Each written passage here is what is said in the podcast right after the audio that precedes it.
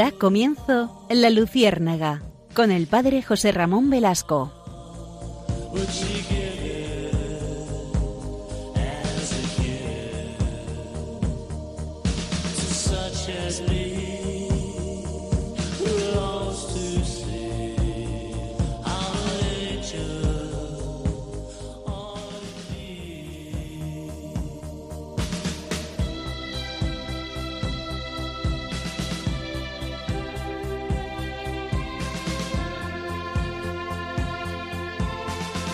El año de 1922.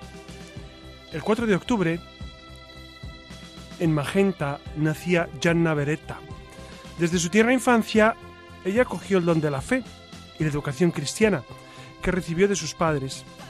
Ella consideraba la vida como un don maravilloso de Dios y se confiaba plenamente a la providencia y estaba convencida de la necesidad y de la eficacia de la oración. Durante los años del liceo y de la universidad, traduce su fe en fruto generoso de apostolado. Estaba en la Acción Católica, en la Sociedad San Vicente de Paul. Ella llega a ser doctora en medicina y cirugía en 1949 y abre un ambulatorio.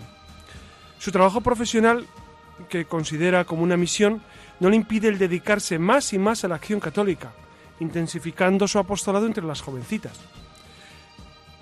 Se interroga sobre su porvenir, reza y pide oraciones para conocer la voluntad de Dios. Llega a la conclusión de que Dios la llama al matrimonio. Conoce al ingeniero, Pietro Mola, y comienza con ella, con él un periodo de noviazgo, un noviazgo gozoso, y se casan, se casan por supuesto. Los nuevos esposos se sienten felices a partir de ese año de 1955 en que se han casado, y en noviembre del 56 Gianna da luz a su primer hijo, Pierluigi. En diciembre del 57 viene al mundo Mariolina y en julio del 59 Laura.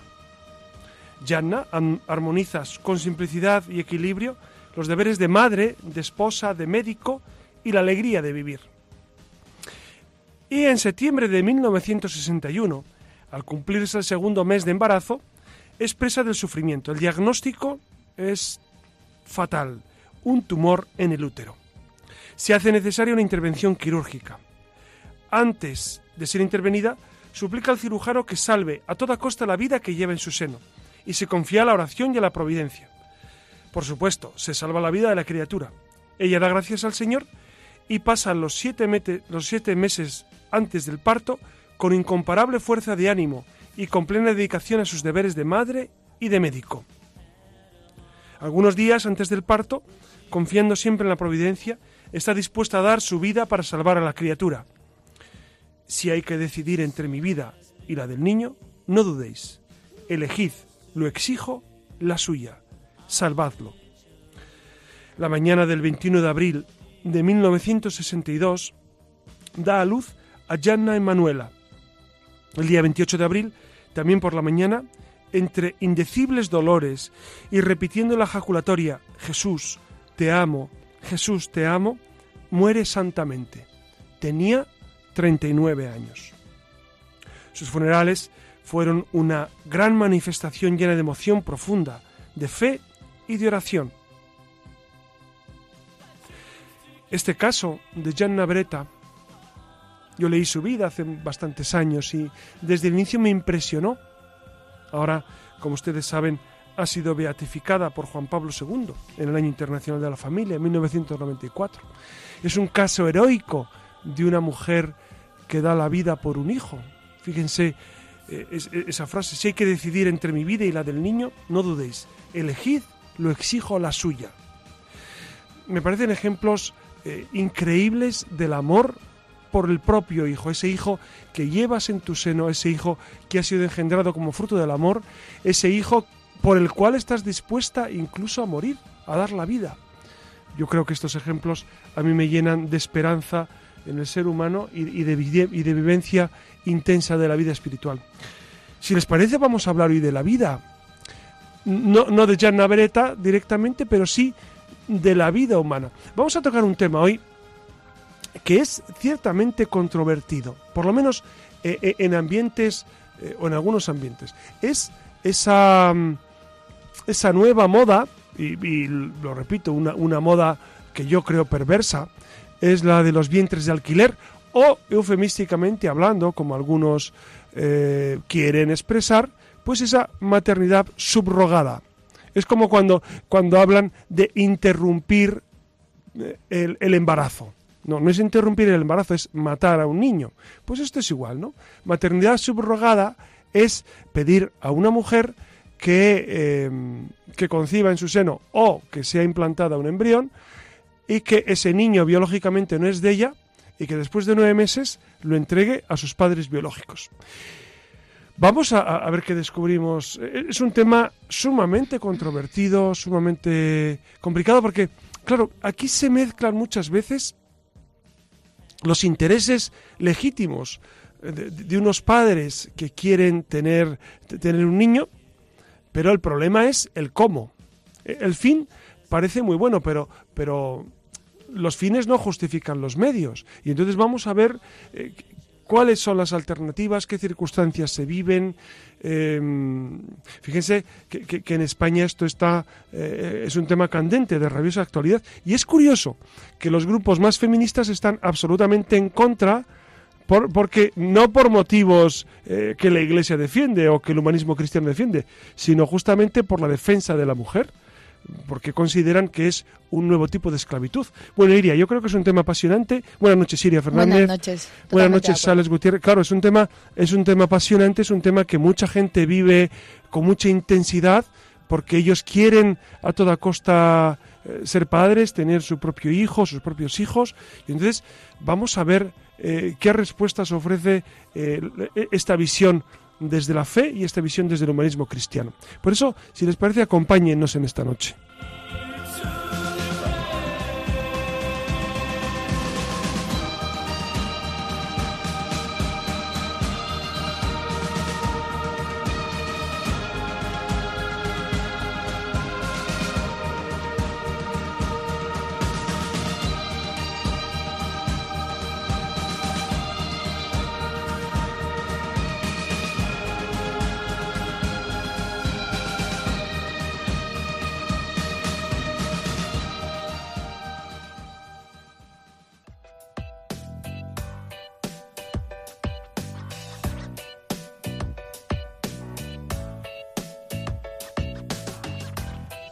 Así es, buenas noches de nuevo. Y ya lo han oído. Hoy vamos a tratar este tema que seguro que a más de uno le preocupa, esto de la maternidad subrogada o vientres de, alquiler, que como saben está muy de moda. Y, lo más seguro es que alguno de ustedes esté preguntando que por qué la Iglesia tiene que meterse en, estos temas. Y, y, bueno, francamente la respuesta es muy sencilla. La Iglesia siempre ha sido y será defensora de la dignidad del ser humano. Ya está, así de simple. Y hablar de maternidad de alquiler o, de gestación por sustitución no es ningún progreso ni ningún avance social. Todo lo contrario, es una forma de explotación de la mujer y de tráfico de personas, porque convierte a los niños en, productos comerciales y a la mujer además la cosifica, convirtiéndola apenas en, en un útero gestante, nada más. Se trata de un atentado que no solo está dirigido contra la dignidad de la madre, sino también del niño, pero bueno, ya profundizaremos más adelante en esto y lo cierto es que eh, no podemos perder el horizonte de las cosas. Son los niños los que tienen derecho a tener padres, no los padres los que tienen derecho a tener hijos. Esto vaya por delante. Y si esta premisa estuviera... eso, eso ha sido impresionante. Que, son los padres... Seguramente nuestros oyentes han quedado perplejos yo, yo lo escuché, me lo dijo un sacerdote hace muchos años. es que es muy verdad. Es, verdad, ¿no? Que son los niños los que tienen derecho a tener padres, no son los padres los que tienen derecho a tener niños, no a tener ¿Dónde pone que tengamos derecho a, ser padres, ¿no? Claro, y si esta premisa estuviera eh, bien afianzada en el corazón de, muchas parejas que, que, entendemos que anhelan vivir la maternidad y la paternidad, pues probablemente la desazón por ser padres a toda costa no, no sería la prioridad, ¿no? Y, además no me malinterpreten, me refiero a que no todo vale, como decía José Ramón, para, para ser padres, no todo está permitido. Además, ejercer la paternidad o la maternidad no necesariamente tiene por qué vivirla todo el mundo. De hecho, hay personas que no la anhelan ni lo buscan y no por ello se sienten ni más ni menos realizados o piensen que no solo hay una única manera de vivir la maternidad o la paternidad. eso vaya por delante. Habría que darle eh, varias vueltas ¿no? a todo esto. Así que esta noche vamos a hablar, como han oído, de los vientres de alquiler, de la maternidad subrogada, llámenlo como quiera, algo que cada vez nos lo presentan además como una forma más de reproducción asistida, como un tratamiento altruista para paliar la infertilidad y ayudar así a las parejas que no pueden tener hijos, dándoles la oportunidad para poder realizar un sueño, esto todo dicho con una fina ironía. Eh, pero bueno, no se confundan, hay, hay mucho meollo en este asunto. Así que prepárense, que esta noche nos espera un programa muy intenso y abran bien los oídos y el corazón.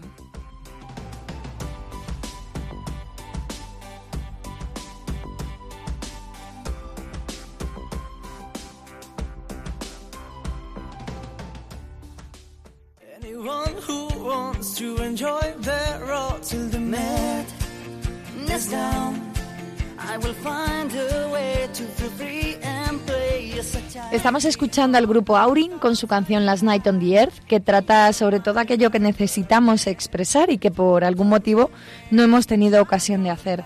Y precisamente de esto va la siguiente sección.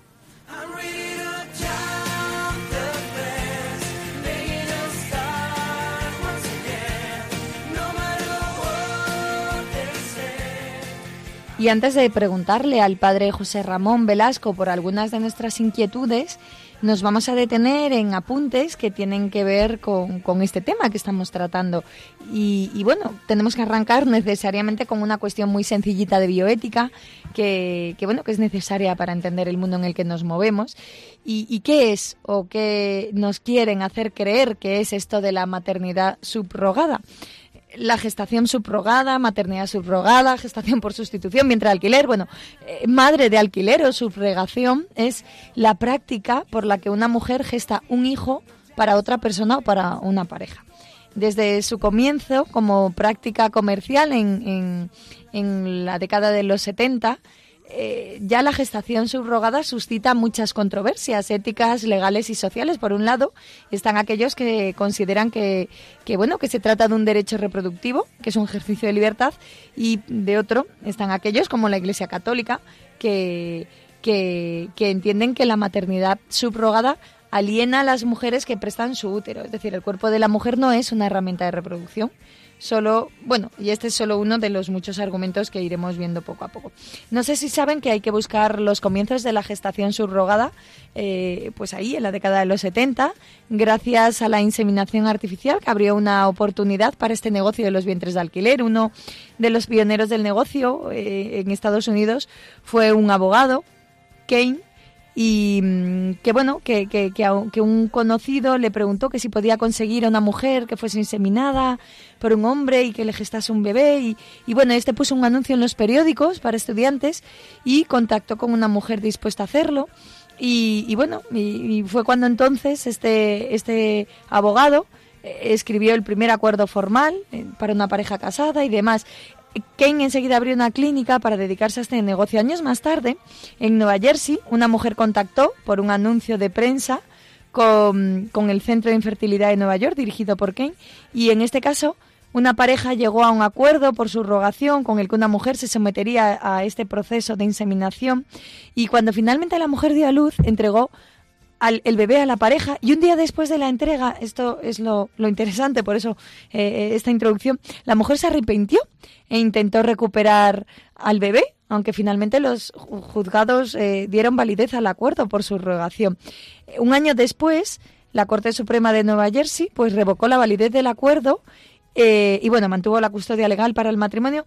Pero bueno, al, al final ahí eh, hubo muchísimo dolor para la madre gestante que tenía un régimen de visitas, para, para los padres. O sea, ahí ya arrancó el embrollo. Claro, y, luego pensemos, claro, tú estás hablando perfectamente de estas cuestiones legales y, y cuántas veces ocurrirá que, al final la madre no quiere entregar al hijo. Lo que pasa es que esto no nos lo cuentan.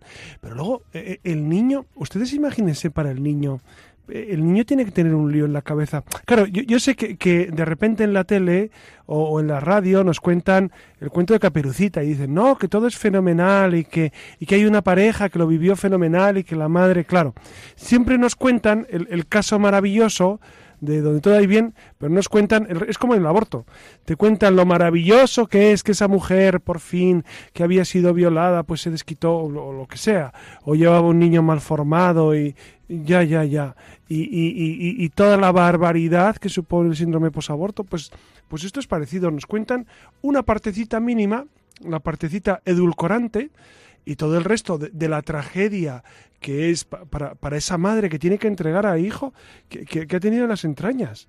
Es que es, un dato tremendo. Vamos, las que han sido madres y han gestado ese bebé, eh, pues tienen que saber. Eh, yo, yo le he preguntado, sobre este tema he preguntado a algunas madres, ¿cómo se sentirían ellas así? Ellas dirían, eh, ellas me han dicho, no soy capaz de pensarlo, ni de imaginarlo. No soy capaz de imaginarme gestando un niño y, de otro y entregárselo a otro. Sí, claro. Bueno, no sé si saben que la Iglesia, entre otras cosas, rechaza esta práctica porque el bebé es un medio para contentar a unos contratantes eh, que piensan en su interés y es no utilizado. en el es utilizar a bebés. Claro. Eh, es tráfico de bebés, lo hemos dicho al principio que sonaba muy así un poco Suena fuerte. Pero, como ya aquí no utilizamos eufemismos, eh, la Federación de Familias Católicas de la Unión Europea también insiste en, en que el vínculo madre-hijo que se crea durante el embarazo, que es lo que tú señalabas, José Ramón, también acarrea un grave riesgo para la salud física y emocional del pequeño. ¿No? Eh, no todo se queda ya en, o sea, no es dar a luz y, no hay ningún tipo de vínculo. que cada vez más se está descubriendo la interrelación madre-hijo en sentimientos, en afectos, en, eh, en, el amor que, que, se expresa. Eh, o sea, es una interrelación tan intensa, pero desde los primeros, eh, los primeros instantes de, la vida embrionaria, que esto es muy curioso, se están descubriendo cada vez más que esa interacción es real, intensa y que luego influye mucho en la vida del niño. Claro, porque, porque de esto no se habla. las emociones de la madre van a influir poderosamente en, ese niño y no solamente eh, en, esa etapa prenatal, sino eh, después durante toda su vida. Además, con esta práctica se promueve la eugenesia. Bueno, ahora me entenderán cuando lo explique, ¿no? En, en, el momento en que el bebé es tratado como una mera mercancía, los compradores, en este caso los papás, pues pueden elegir el producto que más les guste. Claro, suena, fuerte lo de compradores, ¿verdad? Sí, pero bueno. Es un lenguaje. Pero, pero es que es verdad, es que en el fondo es esto. Lo que pasa es que, Iria, tú, eh, eh, lo has dicho muy bien. Eh, estamos siempre con palabras que quieren cubrir la realidad, la trágica realidad, y entonces hay que llamar a las cosas por su nombre. Es muy importante. Hasta Jesucristo en el Evangelio dice que vuestra palabra sea sí, sí o no, no. Es decir, tenemos que acostumbrarnos a decir las cosas tal como son, para, para, evitar el engaño. Claro, eh, bueno, de hecho esto de la eugenesia ya lo están practicando muchas empresas que comercian con los vientres de alquiler y para que se hagan a la idea y para que se escandalicen, como, como me ha pasado a mí, la compañía británica Baby Bloom, que, que vende como punto estrella de su producto la selección del niño perfecto y entre comillas, te animamos a establecer factores precisos como inteligencia, apariencia física y personalidad. Nuestro equipo de expertos se encargará en analizar, se encargará de analizar los informes médicos y genéticos. Cierro comillas, ¿no? Esto es lo que afirman en su web. Ya saben, la eugenesia es elegir el tipo de niño que vas a querer ya hasta el punto de apariencia física, inteligencia y personalidad. Eh, a mí me da pavor solo escuchar Ustedes seguramente han leído El mundo feliz de Aldous Huxley, ¿no? Eso fue un clásico. Eh, pues precisamente es eso, es, seleccionar a la especie y hacer niños a la carta, lo cual, lo cual es tremendo, porque fíjense, Dios nos quiere tal como somos. Y eso es tremendo. Fíjense, e, el otro día escuché un testimonio de, un personaje que todos conocen y, no lo quiero defender no, no, piensen que yo defiendo ahora gente de la farándula. Era Bertino Osborne. Bertino Osborne, que es un hombre pues famoso, que no se distingue precisamente por un, un nivel de práctica religiosa, porque él lo ha dicho, él así lo ha dicho. Pero me impresionó mucho su testimonio, porque él ha tenido un niño con muchas dificultades y él decía que no entiende cómo la gente puede abortar porque él sabía que el niño venía con, con malformación, ¿no? Y dice, el niño que más cariño me da, el niño que ha llenado mi vida, el niño que, que ha revolucionado mi existencia es eh, el, niño con dificultades, creo que se llama Enrique. El niño con dificultades es el niño que, que, le ha dado de nuevo la vida. Y, y repetía, no entiendo cómo puede haber madres que asesinen a sus hijos, por, por mal formados que estén. Y abrimos además otro frente, ¿no? También que tiene mucho que ver con, bueno, que tiene que ver, continuamos con esta clínica británica eh, que ofrece óvulos de distintas categorías. Los de la serie A, que son óvulos de mujeres eh, especialmente bellas e inteligentes. Es decir, usted estipulará un contrato con la clínica y recibirá la garantía escrita. estarán pensando a, ver, a ver de, en qué tipo estoy yo. Claro, ya, no, no uno estará pensando a ver de esto qué es tipo una frivolidad, esto es una frivolidad, pero eh, sujétense bien porque lo duro viene ahora, ¿no? Usted estipulará un contrato con la clínica y recibirá la garantía escrita de que el niño será perfecto. Claro, pero, pero ¿qué pasa si no te gusta el niño? ¿No? Claro, pues o, o un si im- no es tan perfecto. Claro, pues fíjense, un embrión imperfecto no es trasplantado. A mí esto me parece que es un drama. Un embrión imperfecto no es trasplantado. Y si la imperfección se manifiesta más tarde, se interrumpe el embarazo. Usted tiene la plena garantía de recibir un niño en perfecta salud. Agrega la empresa. ¡Qué barbaridad! Es que esto está publicado, lo pueden consultar en la web. O sea, es, eh, es un atentado a la dignidad, al... ¿Sabes lo que Eh, a- a pienso, mí, mira, querida Iria y queridos amigos? Eh, Bueno, lo pensaba Julián Marías a- hace muchos años ya, que me impresionó cuando lo leí. Él decía, las generaciones futuras se escandalizarán de lo que hicimos nosotros con los niños, se escandalizarán de nosotros. Fíjense, ¿no? Las familias católicas y las feministas, ¿no? Los, los feministas, las feministas, que, que como saben, pues estamos ideológicamente distantes entre sí, eh, pues bueno, han encontrado este punto en común eh, con su oposición a los vientres de alquiler, ¿no? Tanto la Federación de Familias Católicas de la Unión Europea como el Partido Feminista denuncian que esto es tráfico de personas. El niño es arrancado de los brazos de su madre y dado a otras personas a cambio de dinero. Claro, es que esto no, no pierdan, no, no se desnorten, ¿no? Y para el Partido Feminista, los vientres de alquiler suponen un riesgo real de tráfico de personas. El estado de necesidad que tienen las mujeres sometidas a la situación de alquilar su vientre a cambio de precio no deja de ser similar pues a, la explotación sexual, ¿no? Esto es uno de los argumentos que, que- dicen que dicen ellas. Se trata, por tanto, de un negocio millonario eh, a costa de la vida humana. Solo simplemente, pues si bien es cierto que ellos se centran en el aspecto económico y consificar a la mujer, pero, pero vean que también son más argumentos a los que sin duda se une también la Iglesia Católica. Tras los vientres de alquiler, hay un enorme entramado económico que hace caja con la vida humana en la que pues el bebé acaba convirtiéndose en un objeto de compraventa. Pese a que los defensores de la maternidad subrogada afirmen que consiste en un, altro- en un acto altruista, eh, pues bueno, que sepan que la cosa es muy distinta. Cada año este negocio mueve cientos de millones de euros. Eh, bueno, para que se hagan una idea, simplemente, bueno, es, es un matiz económico, ¿no? Pero en Estados Unidos una pareja que quiera un hijo mediante esta técnica puede llegar a pagar 100.000 dólares.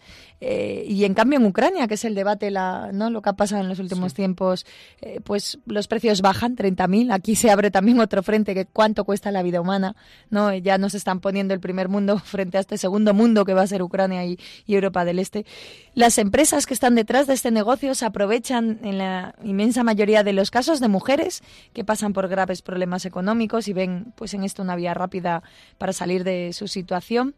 Y, y bueno, además no nos olvidemos del papel tan importante que tiene la mujer en esto, que estamos hablando de mujeres que son utilizadas como meras fábricas de bebés, como si fueran Ha- Habría hornos. vientres de varias categorías, ¿no? Dependiendo del país. de las Claro, claro, esto ya es otra brecha eh, Claro. social que se abre. Las mujeres gestantes son utilizadas pues eso, ¿no? Como una mera factoría de fábricas de bebés. A mí esto me escandaliza. Muchas de estas madres han sido ya vientres de alquiler en ocasiones anteriores. Eh, ni a los que pagan, ni a los intermediarios les importa la situación de la mujer, ni el vínculo que como madre se genera durante esos nueve meses que el bebé está Bueno, en su seno. pa- Para serte sincero, cuando, cuando uno escucha reportajes sobre este tema, Sí sale que mantienen un Eh, vínculo. Sí, sí, sí, pero de nuevo, nos muestran una visión idílica. En, en este caso eh, era una pareja homosexual que había, que había contratado a una mujer para que tuviera a su hijo. Efectivamente le costó 130.000 euros. Y, y la relación era, eh, era fascinante entre la mamá y, la pareja de homosexuales que, que, que iban, claro, eh, eh, ponen el caso para que, la- para que el mundo pique, para que la gente pique y, y la gente piense que, bueno, pobrecitos, como no van a tener un bebé, eh, eh, esa pareja, y además que la mamá, fíjate cómo les quiere a los dos, y cómo quiere al bebé, y cómo se quieren todos, y cómo se dan besos, y cómo se quieren y se abrazan. Es un cuento chino, es un cuento chino, pero bueno. Bueno, y algo que también para, para, para llevarnos las manos a la cabeza, que, que, en India y en Nigeria se han encontrado granjas de mujeres. Esto ya ¿Cómo? Granjas de mujeres, efectivamente, mujeres pues eh, en especies como de, um, no de hospitales, de asilos, de casas, donde acogen a estas mujeres que, que necesitan por dinero ser vientres de alquiler, así de simple. O sea, esto ya es, esto no se cuenta. Nadie habla de granjas de mujeres, pero, claro, en pero la que tele, en la que tele jamás saldrá esto. Pues nada, cada vez son más los numerosos los testimonios de las mujeres que han sido utilizadas, y decimos bien han sido utilizadas, no que se han ofrecido como vientres de alquiler y que además han vivido un infierno tra- tras serles arrancados, eh, bueno, aun, habiendo sido entregados voluntariamente esos bebés que han gestado durante nuevos meses. Y fíjense, ¿no? Eh, fui tratada como un útero de usar y tirar. Solo puedo decir que es un dolor que no se va, una herida que arde en todas las fibras de mi cuerpo y en mi corazón. ¿no? Y la que así habla es eh, una mujer que fue utilizada como vientre de alquiler por una pareja y que contó su testimonio en el Senado de Italia para alertar de todo lo que hay detrás de la subrogación. No había pensado en cómo me sentiría al tener una hija que me había sido arrancada de mis brazos. La quería con un anhelo que solo puedo describir como un fuego en mis huesos. ¿no? Continúa esta víctima, eh, pues bueno, para denunciar el, negocio millonario, pero no se queden solo con lo anecdótico del dinero. José Ramón, desde el Vaticano se dice que la maternidad subrogada es una nueva esclavitud eh, para la mujer y un profundo acto de misoginia, que, que, también se trata de una nueva esclavitud que no puede juzgarse de otra manera porque eh, se paga y, y, no es voluntaria. Son muy acertados estos términos de misoginia y esclavitud, ¿no Por es cierto? supuesto, ¿no? yo, yo, o sea, yo creo, yo creo que hay yo creo que ahí, de, de nuevo, eh, la Iglesia y el humanismo cristiano ha tomado eh, una posición clara en, en, defensa, en este caso, de la vida de, la madre, de la vida de la mujer. ¿no? O sea, ¿cómo es posible que se utilice a la mujer? Claro, nos lo han vendido como, como un pacto de mutuo acuerdo, un pacto entre caballeros, y que tú me das parte de tu cuerpo que es, que es útero, y yo te doy dinero a cambio. Pero fíjense qué profundamente injusto. ¿Cómo puedes hacer eso a, a, una madre? Es que, es que eh, por eso los términos son muy acertados cuando se habla de la nueva esclavitud o, de misoginia, por supuesto. Es, es, es, el odio hacia la mujer, es el odio hacia lo que la mujer representa, ¿no? Por eso, por eso uno tiene que tener eh, pues las ideas muy claras. Fíjense que, que al final aunque nos quedáramos solos en la iglesia defendiendo la vida, vale la pena seguir luchando, vale la pena seguir esforzándonos por defender eh, pues valores que son perennes, pero que tantas veces parecen, eh, parecen olvidados. Y, y, de esto hablas con, la, con algunas personas y te dicen que eres eh, pues alguien de otra época, alguien atrasado que, que no está con el mundo, que, pero, pero si estar con el mundo es admitir todas estas barbaridades, pues miren, eh, que paren el mundo y nos bajamos. Es decir, no, no es posible, no es posible que esto se dé. Pero eh, yo, yo creo que, eh, fíjense, yo, pensé que habíamos tocado fondo hace años, cuando en España en el año 82 se aprobó el aborto, yo, yo recuerdo, digo, eh, uff, y yo era, un chavalín, digo, uh, qué mal está España, para que, ¿qué va? Yo creo que no acabamos de tocar fondo. Esto es, esto es un sin fondo, porque la cosa continúa y, y cada vez más aberraciones y cada vez. Entonces, bueno, habrá que, habrá que seguir luchando por la vida. Bueno, también hay que ser honestos, vamos a también, eh, eh, bueno, eh, hacer un acto de sinceridad, ¿no? Que se habla mucho de la maternidad, de lo bonito que es tener hijos, de, de lo mucho que completan a uno, pero, pero es cierto que, que, apenas se habla del dolor de aquellos padres que no pueden llegar a tener hijos, ¿no? Que, que es verdad que, que, eso es un anhelo también muy profundo y que abre unas heridas muy grandes. Eh, José Ramón, como sacerdote, ¿qué le dirías a una pareja que, que, está pasando por este calvario? Porque es real, ¿no? ¿Qué consuelo eh, se encuentra para ello? Lo decíamos al principio, lo de que existen muchas maneras de ejercer la maternidad o la paternidad. Claro. Eso da mucha luz, pues, pero pues, claro. Pues sí he, sí he tenido casos, eh, casos en los que pues alguna pareja eh, vive, vive como un auténtico sacrificio, como una cruz no tener hijos. Y es verdad que, que ante esto, pues las ofertas del mundo son muy tentadoras. La fecundación in vitro, la inseminación artificial, ahora estos vientres de alquiler, pero mm, son soluciones que, que se convierten en un gravísimo error moral. Eh, claro, yo me pregunto, pero, ¿y por qué no aceptar lo que no puedes cambiar en tu vida? me dicen, no, sí, sí se puede cambiar. Claro, por medios inmorales se puede cambiar, utilizando a los niños, es decir, eh, fabricando niños, lo cual un niño tiene derecho a ser querido por sí mismo. No, no, puede ser fruto de, una, de un cálculo matemático, biológico, científico, eh, hecho en un laboratorio, en una probeta. Un, niño se merece lo mejor. Por eso eh, es verdad que, que, primero hay que, hay que entender este dolor de, las parejas, hay que acompañarlas, hay que hablarles de, que, de que cuántas veces en la vida no podemos conseguir lo que deseamos, pero hay que aceptar esta frustración. Y luego, como tú muy bien decías, esa maternidad que se expresa de otros modos, esa maternidad espiritual, e, e, esa, esa maternidad de adopción, ¿no? Eh, la experiencia de adoptar, pues eh, eh, iría adoptado una niña y entonces tú, sabes mejor que nadie. De necesidades especiales, es un embrión imperfecto. Claro. ¿No? Me, refiero que yo lo pienso mucho, ¿eh? Pensar que por el mero hecho de ser un embrión imperfecto podía no. Bueno, en esta clínica, por supuesto, lo habrían desechado. Lo habrían no me aniquilado. planteo. Claro. Es una aberración. Eh, bueno, hablando de embriones, otro, en otro programa les cuento mi testimonio. Hablando de embriones, para la Iglesia Católica, para que esto quede claro, ¿no? Para afianzar un poco la mente de nuestros oyentes, eh, en el momento que se fecunda un embrión ya hay alma. Ah, claro. Por supuesto.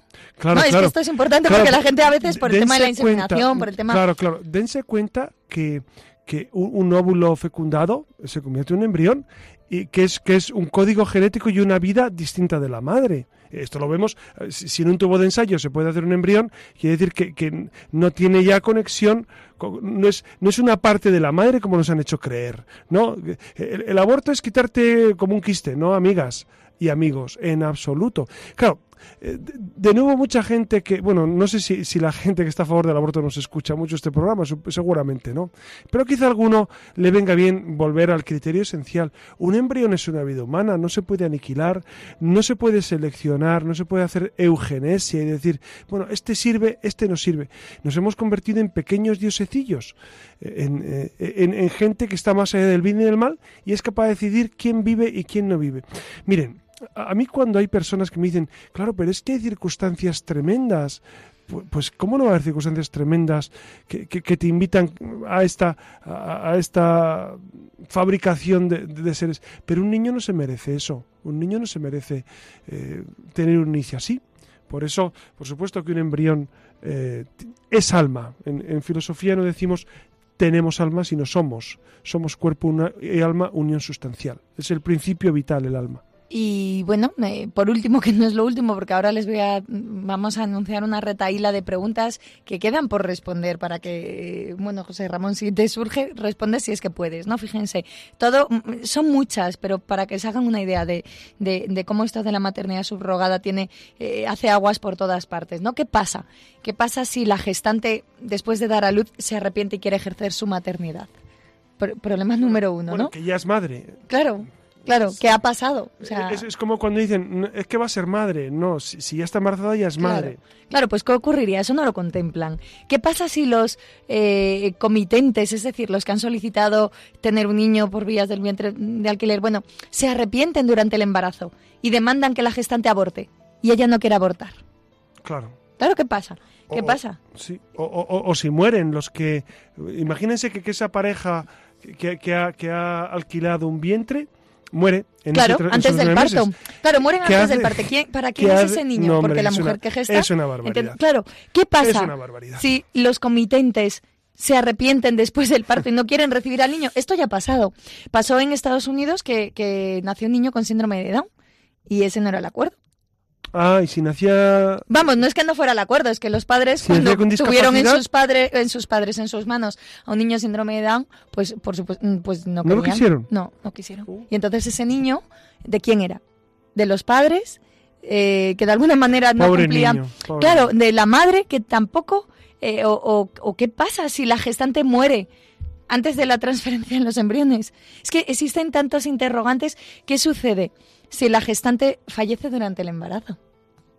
eh, bueno, se necesita o no poner un poco de fe en este tema, ¿no? O sea, se necesita o no, no, se necesita poner muchísima fe en, este tema que solo muestra la parte amable y, no todos los cabos sueltos de carácter humano que ni siquiera se mencionan, ¿no? Piénsenlo por unos instantes porque estas son solo unas pocas pero, eh, preguntas. aunque todo fuera perfectamente, aunque la madre estaría, estuviera encantada de, gestar. Aunque la pareja que, que dona el, embrión o que dona el esperma o que dona fuera maravillosamente perfecta, eh, es un ataque a la dignidad humana. Claro, porque, porque, claro, la gente dice, no, es que en este caso, como todo es perfecto, la madre la madre gestante quiere, la, pareja que sea homosexual o heterosexual son un amor y, todo el mundo es perfecto y tienen todo el mundo muchísimo dinero y viven todos felices y comen perdices. Ya, pero es fabricar y, eh, y, herir la dignidad del niño y de esa mujer gestante. Lo sepa ella o no. Claro, a, mí, a mí me, me, resulta muy curioso cuando dicen, no, pero, pero si ella lo quiere, ya, ya, ya, como tantas veces ocurre, que, mujeres y hombres quieren cosas que son absolutamente inmorales. Entonces, está fatal. Lo diga, esto como decían los clásicos, lo diga Gamenón o su porquero. Entonces, aunque todo vaya perfecto a, nivel humano, hay, hay un dato esencial y es la dignidad, la dignidad del niño y la dignidad de la madre. Bueno, eh, mm, la verdad es que tendríamos, necesitamos más horas para, para necesitaríamos mucho más tiempo para continuar. Yo, creo este que nuestro programa, nuestro programa lo que hace es abrir horizontes, no, no, esperamos eh, dar soluciones ni, ni científicas, porque es verdad que las hay y es verdad que podríamos eh, alargarnos, pero, pero creo que, que, el, fin de la luciérnaga es, es em, poner una luz, ¿no? De ahí el nombre. Es inspirar una luz, proponer un camino para que nuestros oyentes pues sigan profundizando, sigan, sigan eh, entendiendo la postura de la Iglesia Católica sobre, sobre estas cuestiones que son esenciales, ¿no? Bueno, ya lo saben, que quedan muchas más dudas, pero bueno, sobre todo mm, descansen esta noche con, con la seguridad de, saber que, tenemos que, que, bueno, dejarnos llevar por, por lo que piensa la Iglesia Católica en este y en, otro, y en todos los temas al final. Bueno, recuerden que estamos en la red, en la luciérnaga.radiomaría.es para que nos dejen comentarios, nos propongan temas o, bueno, simplemente interaccionen. Recuerden que es la ventanita que tenemos para estar en contacto y y ya saben que les esperamos en la red.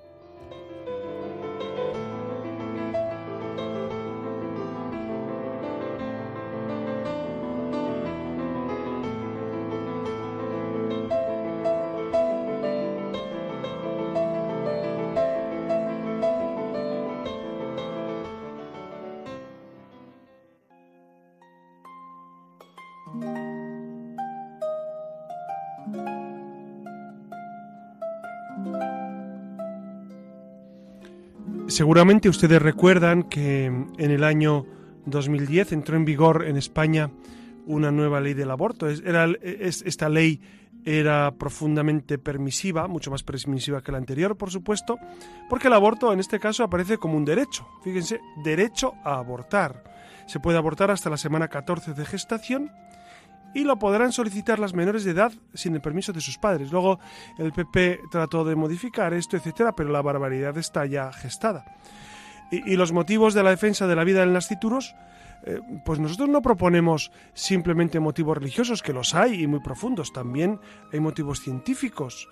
El cigoto que se forma de la unión del óvulo y el espermatozoide ya pertenece a la especie humana, y es un ser humano, como les decía antes.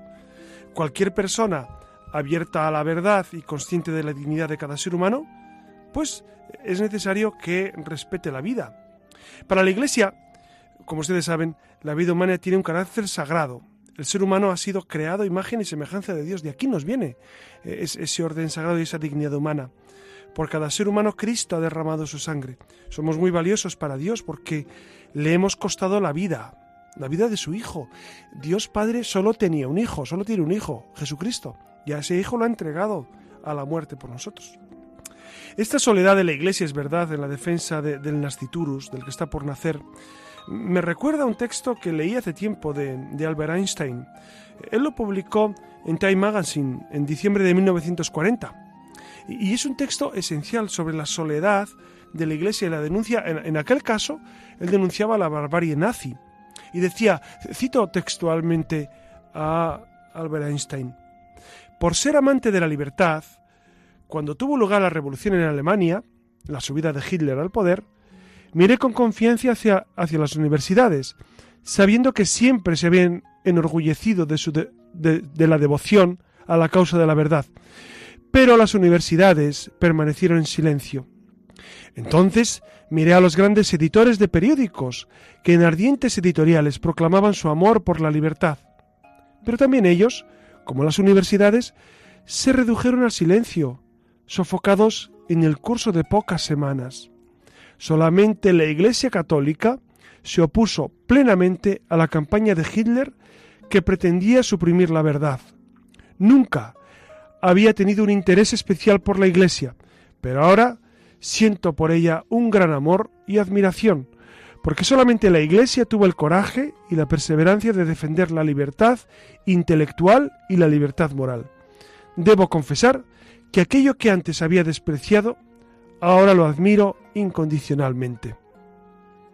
Son palabras de Albert Einstein, como ven, un hombre honesto, un hombre que busca, él, era judío, pero buscando la verdad, dice, pues en las universidades no, en las editoriales y en la prensa tampoco, en el mundo intelectual no. ¿Dónde? En la Iglesia Católica. ¿Saben por qué? Porque la Iglesia Católica eh, tiene un criterio claro durante 21 siglos de vida que brota de Cristo que la ha fundado y el Espíritu Santo que la alienta y la mantiene. Por eso eh, es, es, es un motivo de profunda alegría, profundo gozo estar embarcados en esta empresa de la Iglesia y defender la verdad ante el mundo. Es verdad que, que a veces la verdad padece, padece, pero jamás perece jamás se acaba, jamás se agota, jamás pueden acallar la verdad. Por eso, buenas noches a todos ustedes, buenas noches Siria, buenas noches eh, Alex Gutiérrez, y, y ya saben, descansen, y aquí tiene nuestro amigo José Ramón Velasco.